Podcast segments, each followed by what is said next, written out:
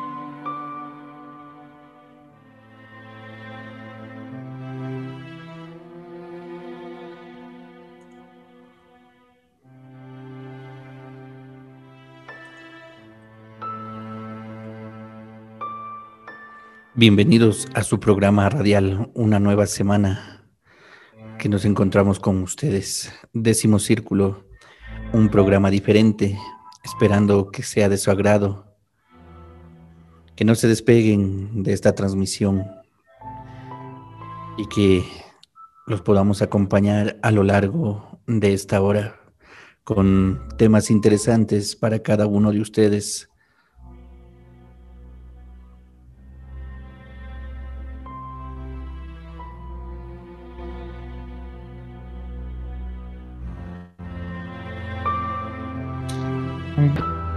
un gusto estar acá en otro programa más de su radio online décimo círculo.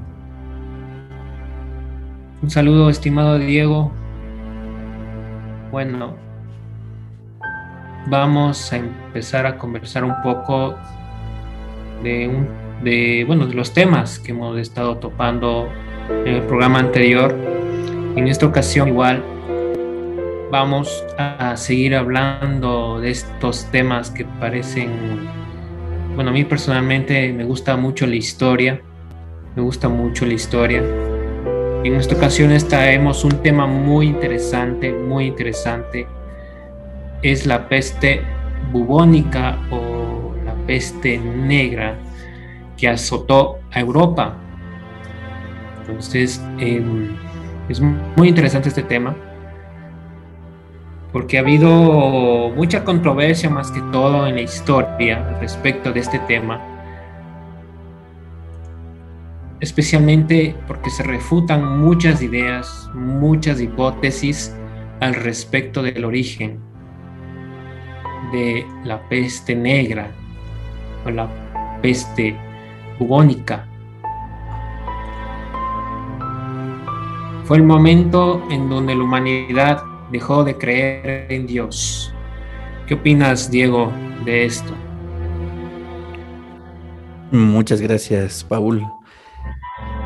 Y sí, efectivamente, una de las pestes, pandemias que realmente marcaron a la humanidad. Se dice, según algunos estudios, que diezmó a más del, de las tres partes tres partes de la población, ¿no? Es decir, que de cada diez personas, aproximadamente siete morían. También otros datos nos dicen que tuvieron que pasar 200 años para que se vuelva a recuperar la población. Solo para ponerles un ejemplo, en, en Ecuador en los años de 1990 eran aproximadamente 6 millones de habitantes. Miren, simplemente pasaron lo que serían unos 30 años y Le hemos triplicado, no, a 18 millones. Imagínense cómo serían esos 200 años, tan poca la población que quedó con vida y diezmados también, ¿no? O sea, porque se perdieron las fuerzas de trabajo, se perdieron muchas veces los gobernantes, las familias a veces solas. Y fue un cambio, un cambio no necesariamente para el bien, ¿no? Sino también un cambio que era sí o no. Un dicho de esa época nos, nos dice que en ese tiempo era vivir o morir simplemente. O sea, tú escogías si querías vivir o morir, no había qué más hacer. Y desde ahí Quería leerles algún texto de Giovanni Boccaccio, justamente que nos habla de cómo él escribió, cómo a él le contaron lo que era la peste. Comenzamos. Descripción de la peste negra por Giovanni Boccaccio. En el año 1348 llegó a la ciudad de Florencia, Italia, la mortífera peste que fue enviada como castigo sobre los mortales por la justa ira de Dios, había comenzado algunos años antes en Oriente, privándolos de gran cantidad de vivientes y continuó sin descanso de un lugar a otro. Se extendió miserablemente a Occidente y no valió contra ella ningún saber humano como la limpieza de la ciudad de muchas inmundicias ordenada por los encargados de ello, ni la prohibición de entrar en ella a todos los enfermos, ni los muchos consejos dados para conservar la salud. Ni valieron tampoco las humildes súplicas dirigidas a Dios por las personas devotas, no una vez, sino muchas, ordenadas en procesiones o de otras maneras, Casi al principio de la primavera del año antes dicho, empezó la peste a mostrar sus dolorosos efectos horriblemente y de asombrosa manera. Y no era como en Oriente, donde a quien salía sangre de la nariz le seguía muerte inevitable. No, no era así, sino que en un comienzo le nacían a los hombres y a las mujeres debajo de las ingles, debajo de las axilas, ciertas hinchazones que algunas crecían hasta el tamaño de una manzana y otras de un huevo, y algunas más y algunas menos, que eran llamadas bubas por el pueblo. Y de las dos dichas partes del cuerpo, en poco espacio de tiempo empezaba la pestífera buba a extenderse a cualquiera de sus partes, indiferentemente e inmediatamente comenzaba la calidad de la enfermedad poco a poco la vida se iba apagando. Interesante descripción de Giovanni Boccaccio con respecto a la peste negra. Recordarles que siglos posteriores la peste negra sirvió de mucha inspiración para el arte en sí, sobre todo lo que vendría a ser la pintura y la literatura. Continuamos contigo, Paul. Boccaccio era una persona que vivió eso, ¿no? Y bueno, otro de los personajes que también digamos, testigo presente fue el famoso Nostradamus, quien perdió a su familia también por ese evento. La peste negra, así se le llamó, porque le salían una especie como espinillas enormes Mm, para graficarlos de esa forma. Y al reventarse expedía un olor horrible. Por eso se lo llamó la peste negra. Esta apareció en mediados del siglo XIV y se extendió rápidamente por las regiones de la cuenca del Mediterráneo y el resto de Europa en pocos años. Se sitúa como a la ciudad comercial de Cafa, actual Feodosia, en la península de Crimea, a orillas del Mar Negro, eh, como punto de partida para el ingreso a Europa. ¿Por qué manifiesto de ingreso a Europa? Porque no es que se inició ahí, llegó allá. Entonces hay varias investigaciones que se han efectuado que la peste negra inició en China, especialmente por los mongoles. Hay una teoría que menciona que fueron las pulgas, ¿no? Entonces los mongoles, como eran personas que cazaban animales, y al usar esas vestimentas para ponerse en el cuerpo, estaban plagadas de pulgas. Y esas pulgas pasaban el, virus a sus cuerpos y se empezaron a enfermar. Bueno, esa es una teoría que también fue refutada en cierta forma. Pero en sí, en sí, el origen aún sigue siendo un misterio, a pesar de que ya se ha hablado de que la peste es causada por una bacteria, pero aún se sigue investigando por varios expertos el origen en sí de la peste, porque mencionaban que la peste se traspasaba por las pulgas, pero en las últimas investigaciones que se efectuado no es así. Su secreto radicaba en el tiempo que duraba esta enfermedad, aproximadamente 34 días. De ahí aparece el nombre de cuarentena, en donde se le dio en Italia, especialmente allá, porque allá les pegó muy fuerte esto de la, de la pandemia, especialmente en Italia, porque tenían que pasar 40 días encerrados y si es que estas personas no mantenían esa enfermedad o no se les desarrollaba o no morían, estaban libres, especialmente cuando llegaban a Italia, los barcos tenían que estar ahí 40 días. Si no se enfermaban, podían ser aceptados. Pero cuando ya se llegaron los rumores a Italia, especialmente a Venecia, de que llegaba una enfermedad terrible, no les permitieron el ingreso de hecho, cuando llegó la primera embarcación a Italia, fueron repelidos con, con flechas para que no ingresen a la ciudad. hicieron todo lo posible, pero, pero de igual forma ingresó a Europa. Había un gran temor de un contagio a escala planetaria de la epidemia, que entonces se había extendido por amplias regiones de Asia. Y recuerden que estamos acá en décimo círculo, su programa radial online. No solamente pretendemos ser un espacio de música, también dar a conocer información histórica y literatura. No sé, Diego, si pasamos ya al primer tema musical de, de este programa. Muchas gracias, Paul. Y a continuación los invitamos, amigos y amigas, a que escuchen la siguiente canción que viene a cargo de la banda Hercolubus de Riobamba.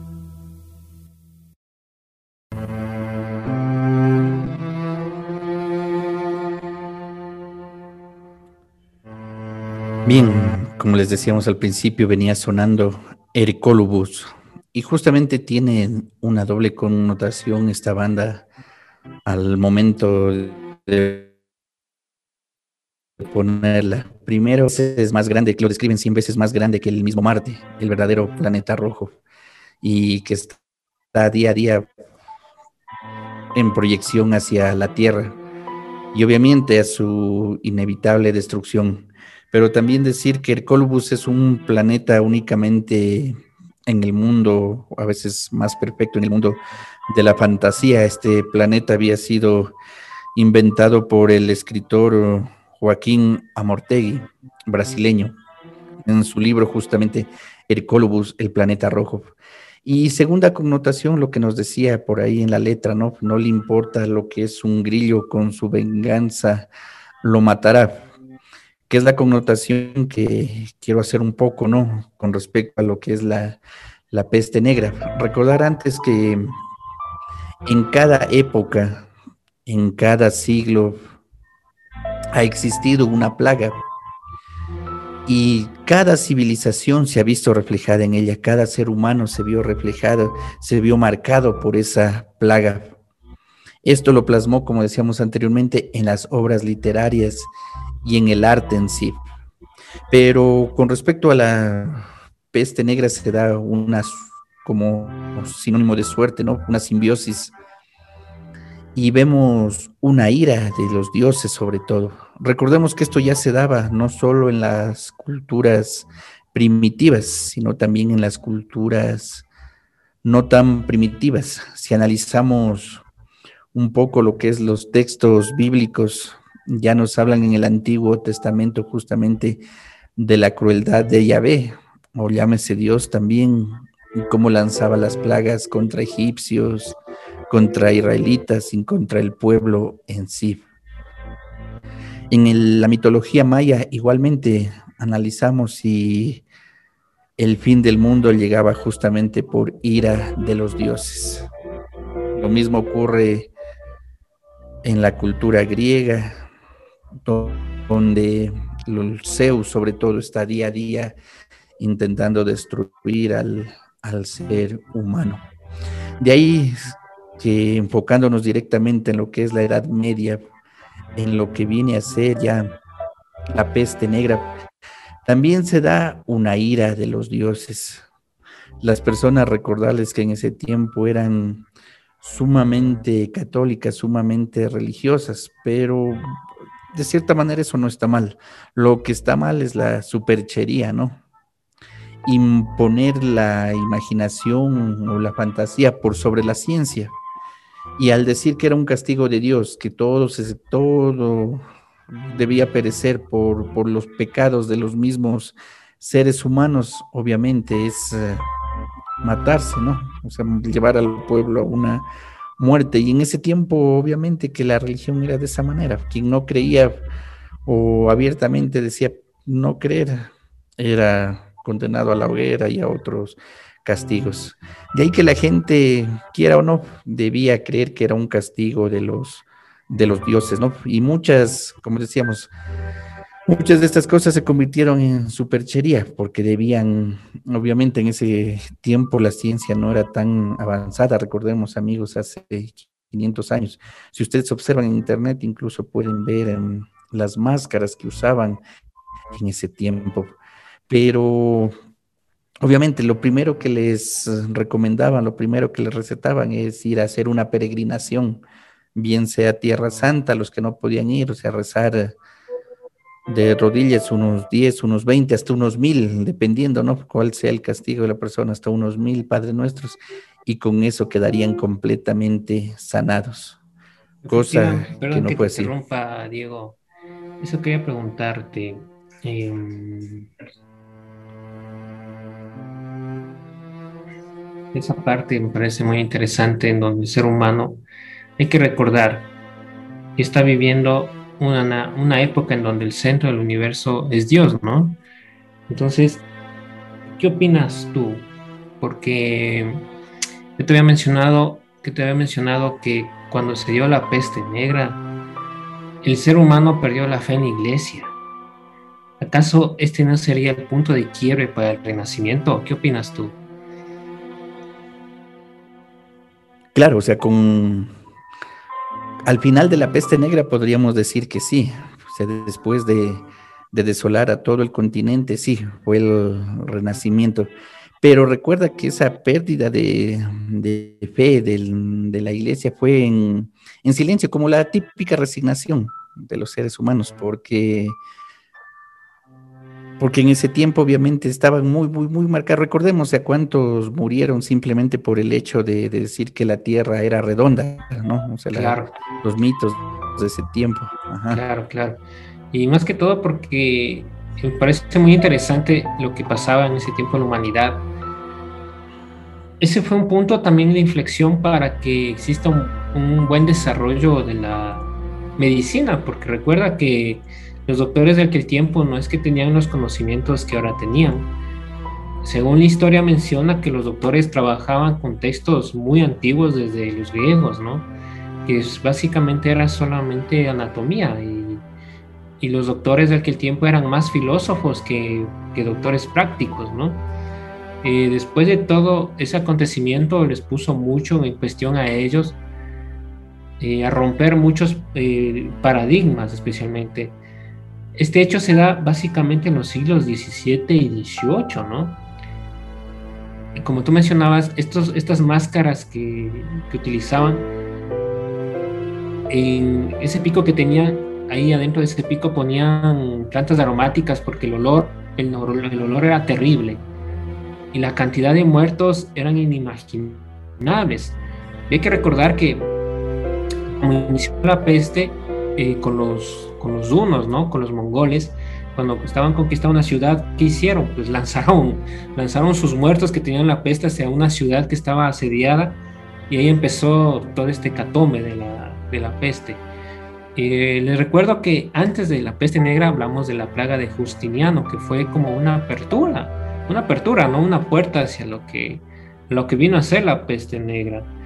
Entonces los médicos de aquel tiempo estaban muy expuestos a lo que pasaba. Y los curas también, como Diego lo mencionaba, te mandaban a hacer unos padres nuestros a rezar para ver si te podías curar. Incluso las personas que hacían las decisiones en, estas, ¿cómo se llamaban? Bulbo, bulbas eran, Diego, estas como sí. bulbas, ¿no? Entonces los que hacían las decisiones eran los, los, los peluqueros, ellos hacían las decisiones, pero ellos también estaban expuestos a esta enfermedad. Y una de las nuevas, de las nuevas teorías que salieron, no, es nueva, o desde este siglo XIX, entrando al XX, eh, se menciona que la peste se contagiaba de persona a persona, no es que, no es que se contagiaban por, por las pulgas o por las ratas, es una teoría que salió de, de un investigador alemán, en donde mencionaba que esto, no sé si estaré en lo correcto, pero él menciona que en realidad esto pasaba de persona a persona Incluso la primera persona que cuestionó esto sacó un libro al cual le hicieron una burla total diciendo que, es imposible que, la peste se haga, que no, que rompía esta hipótesis o esta tesis que decía que se pasaba de las ratas, de las ratas negras hacia las personas. Entonces esta persona que, que sacó una tesis diciendo que eso era falso, porque hay que recordar que en ese tiempo se vivía una pequeña edad de hielo entonces, ¿cómo podían los roedores vivir afuera? Porque tenían que estar refugiados. Entonces era imposible que, las personas se contagien por los roedores y por las pulgas que les llevaban. Entonces esta última teoría que salió a la luz menciona que en realidad era una enfermedad que se transmitía de persona a persona. Es como el coronavirus, ¿no? Que al inicio apareció con un animal, lo pasó a la persona, entonces este virus mutó y empezó a pasar de persona a persona. ¿Y cómo lograron descubrir esto? Lograron descubrir en un pueblo en donde hay un registro, en donde una, una familia se contagiaba y los demás también se contagiaban. Entonces ahí llegaron a descubrir que este virus era como que tomaba mucho tiempo, no como el coronavirus que en 8 días, 15 días ya estás como que medio muerto, sino que este virus mantenía ciertas etapas de infección y se tomaba más tiempo y como los trayectos que tenían que llevar las personas para llegar de un lado a otro también eso ayudó mucho a que el virus se mantuviera y no desapareciera. Y al momento de llegar a un lugar, entonces empezó a contagiar a las demás personas. Y bueno, esos son unos, unos, datos que les doy, pero lo que menciona Diego es muy interesante también con respecto a cómo las personas en aquel tiempo empezaron a perder la fe en la iglesia empezaron a creer un poco más en esto, lo que ya viene a conocerse como lo que es la ciencia. Porque como dice Diego, no es que sea malo, lo malo es el fanatismo, ¿no? Es, es, lo, es el fanatismo que tienen las personas con respecto a las religiones. Pero como estamos acá en décimo círculo, en un espacio cultural en donde damos espacio no solamente para cuestionar las cuestiones de creencias o no creencias, sino hacer recordar a la humanidad de que no es la primera vez que tenemos una peste. Existían pestes peores. Imagínense, 50 millones de personas murieron. Como Diego ya les había mencionado, para que se recupere la humanidad tomó mucho, mucho tiempo. No sé, Diego, quisieras agregar algo más antes de, de pasar a otro tema musical. Sí, y igualmente tuvieron que pasar aproximadamente unos 500 años. Estamos hablando de 1850 por ahí, para que recién los investigadores, para que recién los científicos la reconozcan como peste, ¿no? Como una epidemia. Porque incluso en esos tiempos pensaban, a más de que era un castigo, decían, del, del cielo, un castigo de Dios, pensaban que, porque justamente un volcán había hecho erupción en el norte de Italia, pensaban que por ahí habían salido los vapores del infierno y que todo aquel que huela, todo aquel que absorba esos vapores va a estar eh, con la peste y la va a llevar. También lo que decías tú, ¿no? Muy importante, o sea, un punto a favor, desde ahí que se desarrolló mucho la ciencia, la, la medicina, la educación, también, porque vale recordar que en ese tiempo no es que la gente era tan aseada como el día de hoy. Entonces era otro punto también, o sea que los, los condenaba muchas veces al, a lo que es la peste, ¿no? Si se bañaban, dice, cinco veces al año era mucho por... Y eso si es que llegaban a bañarse esa cantidad, sino con dos veces que se bañen. Incluso hay registros donde los médicos, si se los puede llamar en ese entonces médicos, recetaban consumir el propio excremento humano para que se puedan mejorar o hacer las sangrías también, o sea que en vez de ayudar a la persona peor la, la debilitaba. Entonces, si analizamos con la peste del, del, día de hoy o con la pandemia del día de hoy, no es que haya sido más peligrosa, no es que haya sido más, más mortal como, como tal, no, porque era una bacteria y está de hecho, comprobado que más mortal es un virus que la, que la bacteria. La bacteria se la puede controlar fácilmente. Pero mucho se debió también a la ignorancia de la gente, ignorancia desde el sentido de ignorar. Como decíamos, primer punto, o sea, creer que es un castigo de Dios. Después el, el poco aseo también que, que tenían. Entonces hay muchas causas, o sea, muchas circunstancias que vienen y se juntan todas, ¿no? Para que haya sido tan, tan mortal esta peste. Continúa, Paul. No, em, esto de la peste, yo creo que es un término muy generalizado ahora con esto de la pandemia, pestes. Eh, creo que es un término, o también dicen pestis, ¿no? ¿Cuál era el cuadro clínico? Porque se ha hablado mucho así de las causas, consecuencias, de la cantidad de personas que han fallecido a causa de este virus. Pero, ¿cuál era el cuadro clínico? ¿Ya? El síntoma más conocido de la peste bubónica es la existencia de uno o más ganglios linfáticos infectados agrandados y dolorosos, conocidos como bubones. Tras ingresar en el organismo por la picadura de una pulga infectada, alcanza un ganglio linfático donde comienza a reproducirse. Los bubones asociados a la peste se encuentran comúnmente en las axilas, la parte superior del fémur, la ingle y la región del cuello. La gangrena acral eh, se refiere a los dedos de las manos, pies, labios y de la nariz. Es otro de los síntomas más comunes. Los síntomas de la peste aparecen repentinamente días después a la exposición de la bacteria. ¿Cuáles son estos síntomas?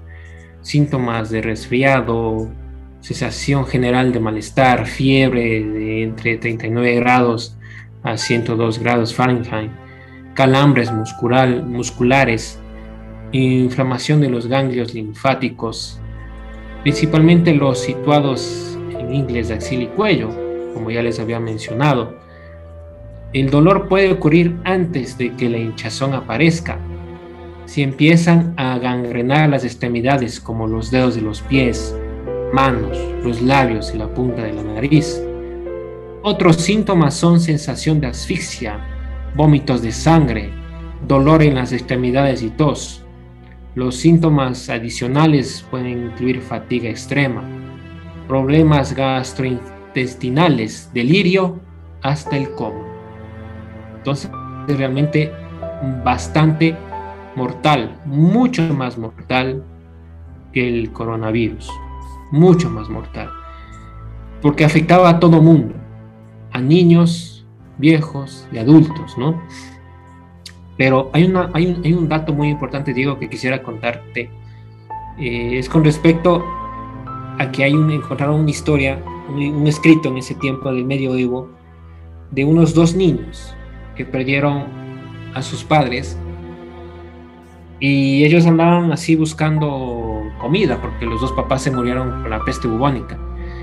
Y llegaron llegaron así a un pueblito podríamos decirle a una no sé rancho cabaña en ese tiempo del periodo feudal a buscar comida. Y las personas que estaban ahí les mencionan de que vayan a ese lugar o sea como una zanja que ahí van a encontrar comida. Los dos niños van y uno de los niños alzan, alza la mirada y le dice a una de las personas que les mandaron allá a comer que por qué me tierra, por qué me estaba botando tierra a mi comida. Entonces, básicamente lo que estaba pasando era que a esos dos niños les estaban enterrando vivos y estaban comiendo cadáveres con la peste negra. Y eso es un dato real es un hecho verídico. Terrible, ¿no? La situación.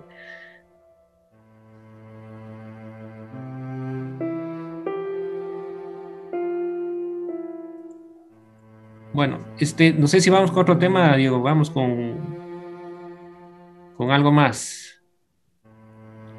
Claro, vamos a continuar. Muy interesante el tema, la verdad. Y continuamos también con algo de música. A continuación va a sonar una banda guayaquileña, Abismo Eterno.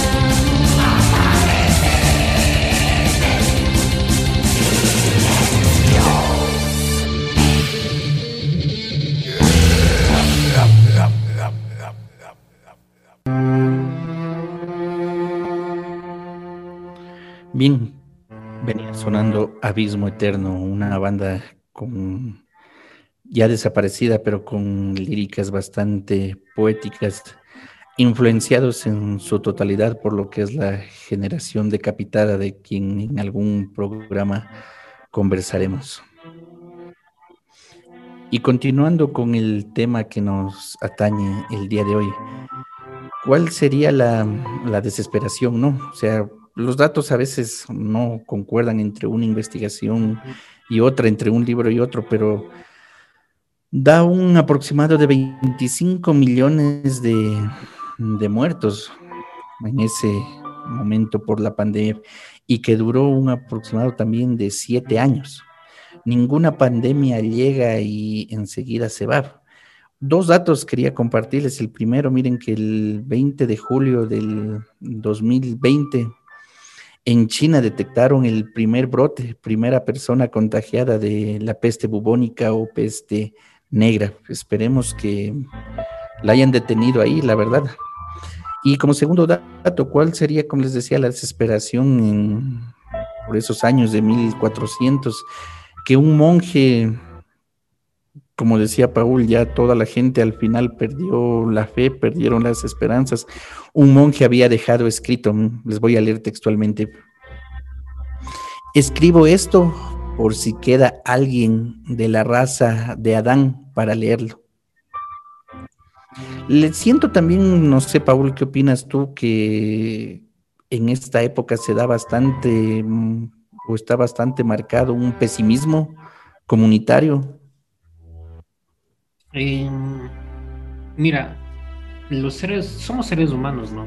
Eh, como tú citaste en alguna cuestión de la Biblia, somos creados a imagen y semejanza de Dios, pero hay que recordar que los griegos también mencionaban algo muy parecido, que somos como los dioses, los dioses también tienen ciertos conflictos humanos sino yo le veo más como que una perfección en donde se trata de desligar esas emociones humanas por medio de la religión cristiana o católica o cualquiera que exista hasta los días de hoy. En sí el ser humano es un ser contradictorio desde la filosofía asiática, yin y yang, oscuridad y luz. Por eso también a esta famosa pandemia o peste, se le llama oscurantismo, es por esto también en la Edad Media, en donde el ser humano, a pesar de estar muy refugiado en la religión, llegaron épocas oscuras en donde eh, la muerte rondaba a cada casa. Y obviamente ese pesimismo, ese pesimismo influencia para perder toda esperanza, ¿no? Dicen que la entrada al infierno, hay una leyenda que dice dejar toda esperanza. Entonces, imagínate que el ser humano haya llegado en esa época a pensar en eso, de que lo único que nos quedaba era la esperanza y en, esta peste perdió a la humanidad la esperanza. Entonces, imagínate si, si un cura, un cura que tenía sus esperanzas en Dios, la perdió totalmente. Me parece muy interesante lo que vas a leer.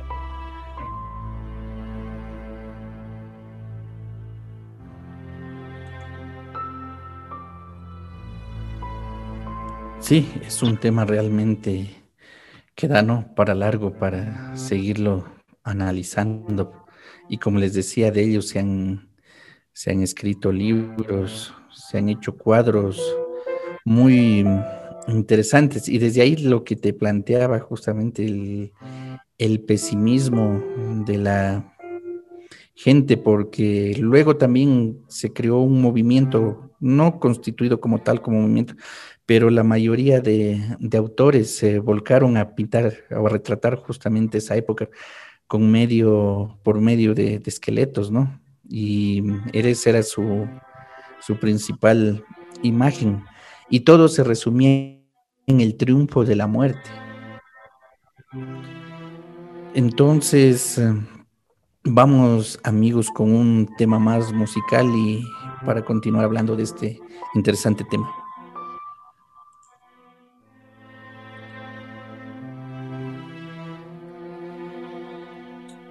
Por supuesto que sí. Vamos con otro tema. En la banda que les vamos a presentar a continuación es Portishead.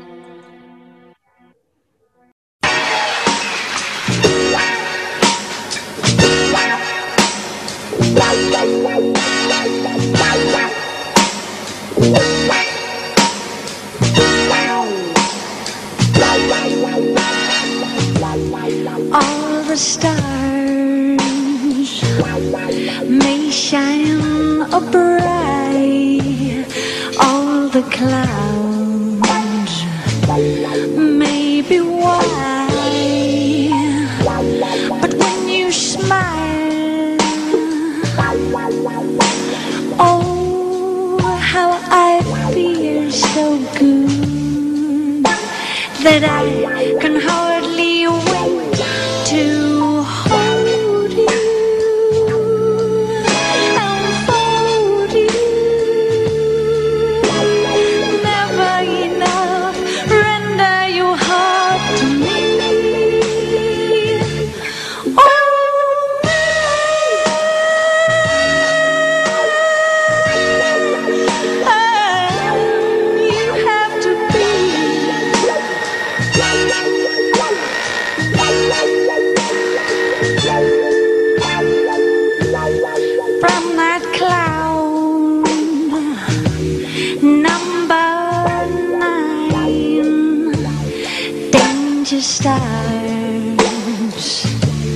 shout and climb, and such sad regret.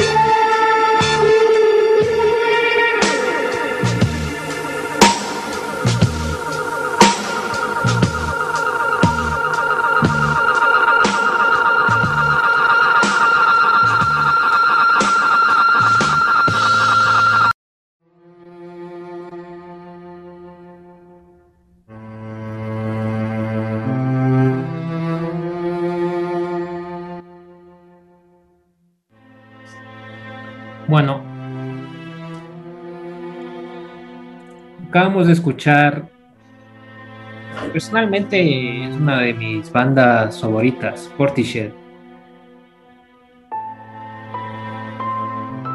Es un grupo musical británico de corte trip hop, aunque ellos no se consideran como trip hop, eh, se consideran más como electrónico rock experimental, a pesar de que ellos, bueno, ellos dicen que su música es inclasificable. Esta banda fue creada en 1991 y lo que acabamos de escuchar fue el tema All Mine.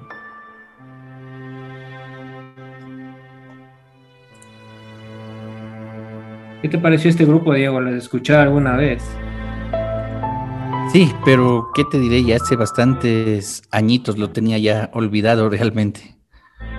Bueno, sí, son muy buenos en realidad. Eh, tienen un concierto en vivo que es exclusivo, que lo hicieron en vivo en Francia y hay otro que también creo que le hacen en Nueva York, de cual resultaron sus dos DVD. Ese creo que fue publicado en el 97, no recuerdo, pero hay, hay, uno que lo publicaron en formato VHS cuando existía el VHS y luego en el 2002 lo publicaron en un DVD. Ahí tienen temas muy, buenos. En realidad su vocalista es espectacular, es la que le da el tinte nostálgico, esos temas un poco deprimentes, podría decirse, ¿no? Con Beth Gibbons, George Barrow, Adrian Utley, Dave McDonald, que son las personas eh, integrantes de este grupo.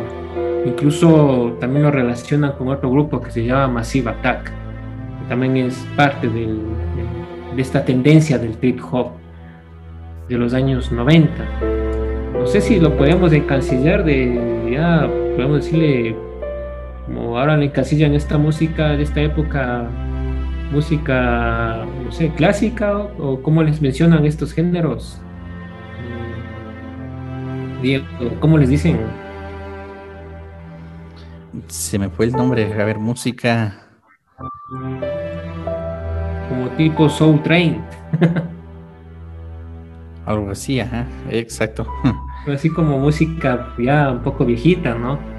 O sea, no, no es tanto, porque imagínate, desde los 90 para acá ya son muchos años, ¿no? Entonces, no sé si ahora hay tantos géneros musicales o, grupos con nuevas tendencias. No sé si se los puede clasificar dentro de eso a Portishead.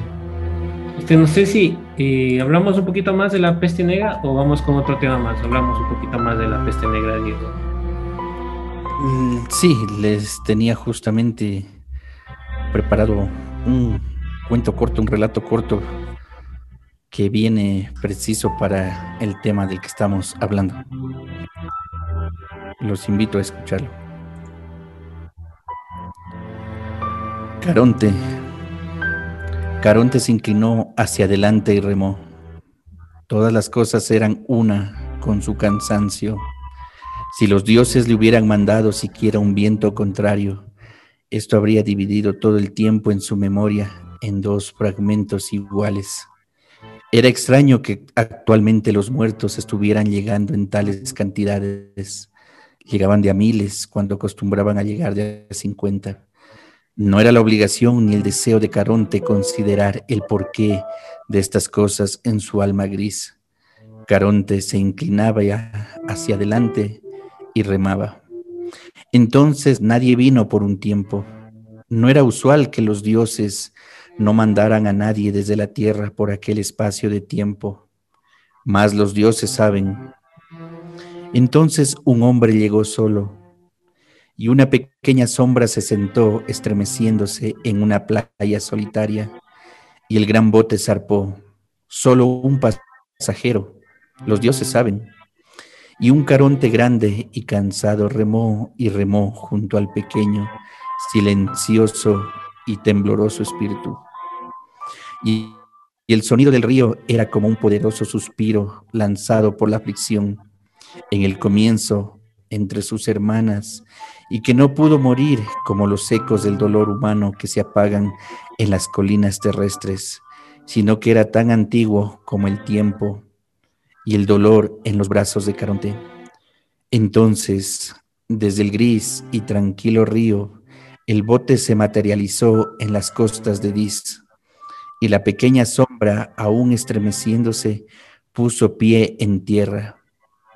Caronte volteó el bote para dirigirse fatigosamente al mundo. Entonces la pequeña sombra, sombra habló. Había sido un hombre.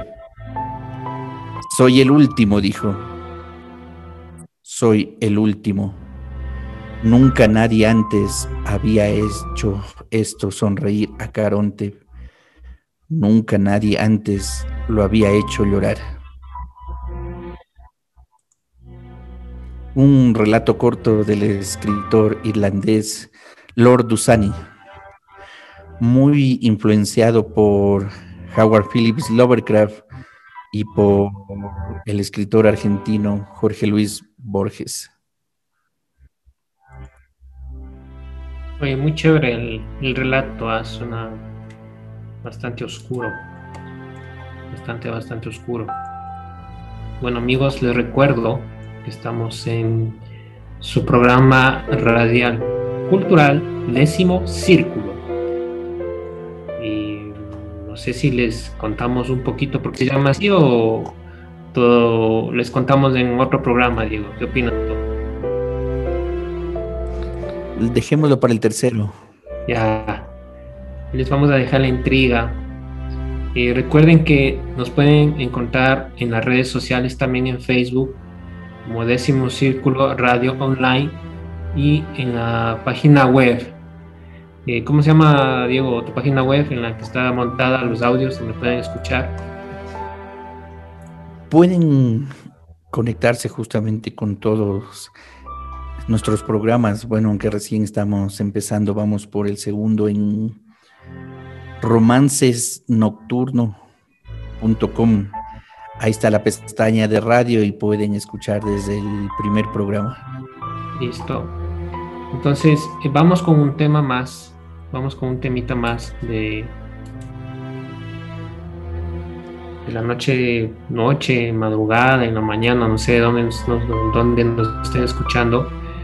Estamos acá transmitiendo desde el centro del mundo, Quito, Ecuador. Entonces vamos con otro tema más, que a mí personalmente, cuando le llegué a conocer esta banda, me pareció muy interesante. Vamos con una de las bandas Rome, aunque no sé si estará bien pronunciado, mi estimado Diego. Roma, Rome o Roma, no sé, pero se llama así, ¿no? Entonces Rome, vamos sí. con, con el tema Rome. Entonces, la banda es Rome. Y bueno, está en, está en alemán, así que No, no, se lo voy a leer. con. Que no se confundan con Romeo nomás. Santos. no lo creo. Eh, bueno, vamos con el tema. Está en alemán, no voy a leerlo en alemán porque no sé, yo no sé pronunciar en alemán, pero es un excelente grupo.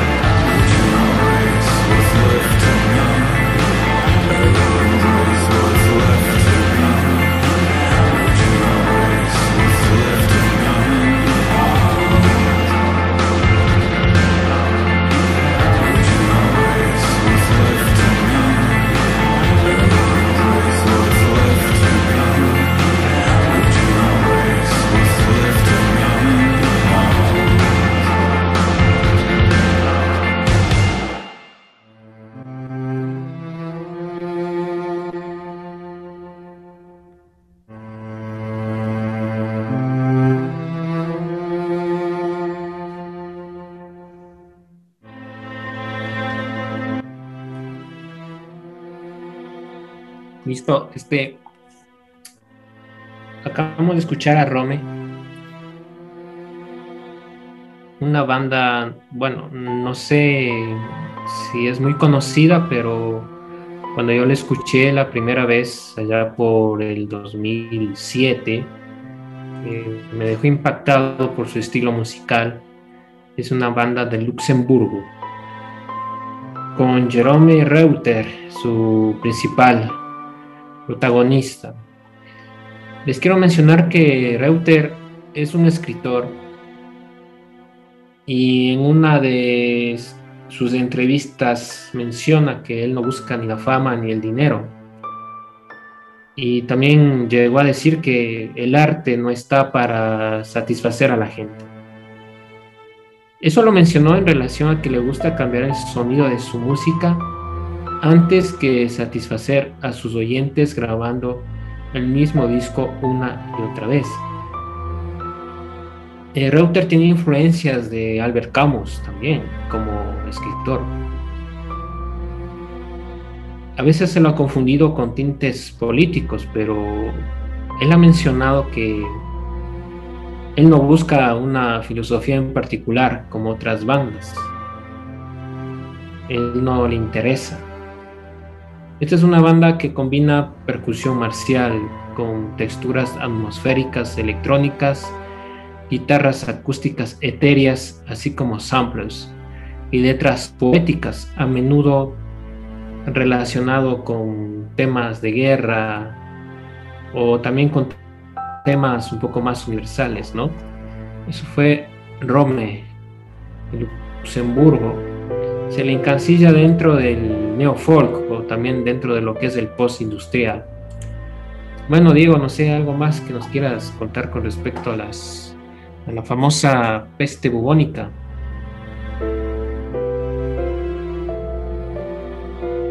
Excelente banda para acotar, ¿no? Muy buena y como tú decías al final, letras bastante poéticas. Algo así nos deja Rome. Una sumisión tan dulce y un pacto silencioso que se lleva. Ahí estaba su sombra que me sepultó. Yo temblando como un ladrón. Nada es oculto. No es oculta la vergüenza ni la angustia que siento. Son bastante existenciales sus letras, bastante poéticas también. Y ya para ir finalizando, amigos y amigas, con respecto al tema de lo que es la peste negra, ¿no? Ha sido nuestro, nuestro segundo programa, espero nos sigan acompañando. Se vienen en los próximos programas también nuevas sorpresas y también nuevos segmentos para los cuales esperemos que nos acompañen. Con respecto a lo que es la peste negra, ¿no?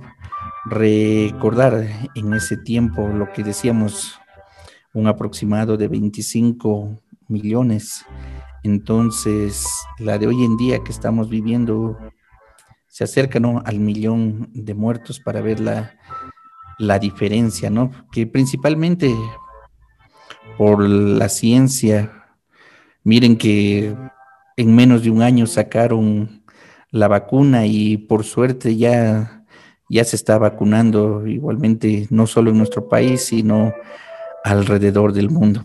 Muchas de estas pestes no solo son cuestiones de un roedor, no solo son cuestiones, como a veces se creía, de la pobreza, ¿no? También son cuestiones de la ignorancia o muchas veces también de la dejadez de sus gobernantes. Recordemos los gobernantes de ese tiempo, emperadores, reyes, que quisieron portarse duros ante la peste, pero al igual que en el cuento de Edgar Allan Poe, no solo barrió con los pueblos, sino también con esos gobernantes poderosos que se escondían.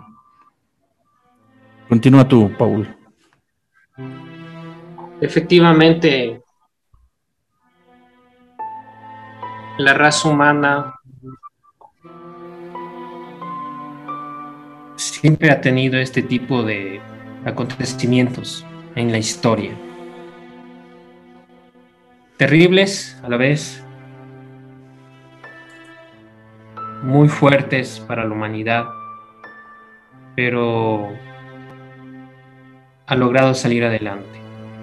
Un dato extra de este de la peste negra o peste bubónica es que las otras generaciones que iban viniendo al mundo ya llegaron con un sistema inmune, ya no les afectaba la peste. Entonces, creo que con esta pandemia del siglo XXI va a suceder lo mismo.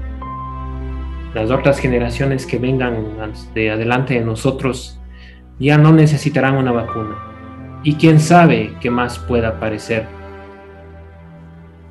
Quién sabe si nosotros sigamos aquí en este mundo. Pero este es nuestro legado y nuestra historia, esperando que este programa siga en la eternidad y que las personas lleguen a escucharlo y que se tome como un antecedente histórico. De mi parte, Paola Espinosa y acompañándome Diego Riofrío, un gusto en haber estado en décimo círculo.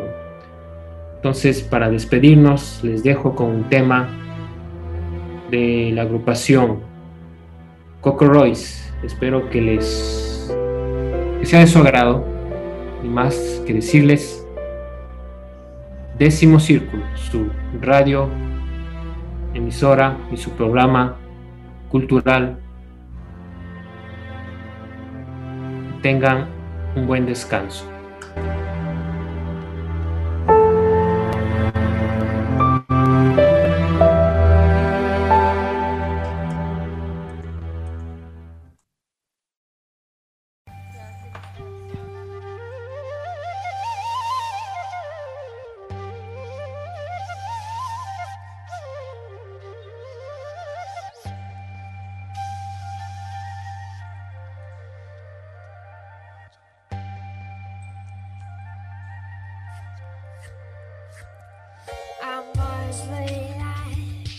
the days that go, tears a glass window.